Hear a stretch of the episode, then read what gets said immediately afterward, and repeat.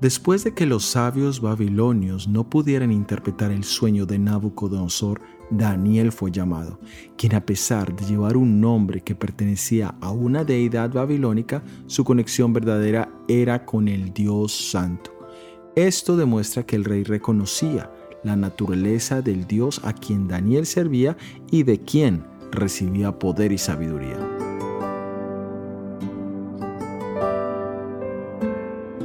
El nombre original de Daniel tenía un significado muy grande. Dios es juez. En Babilonia recibió el nombre de Beltzazar, que significa Bel proteja al rey.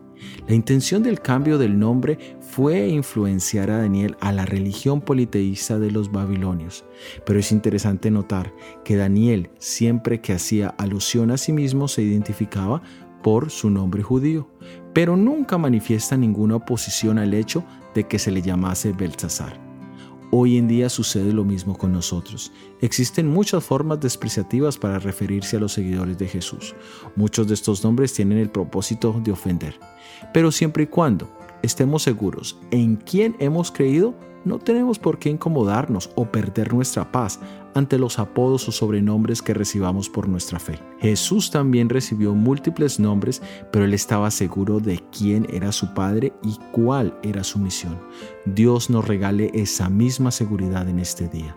Soy Óscar Oviedo y este es el devocional Daniel en 365 días.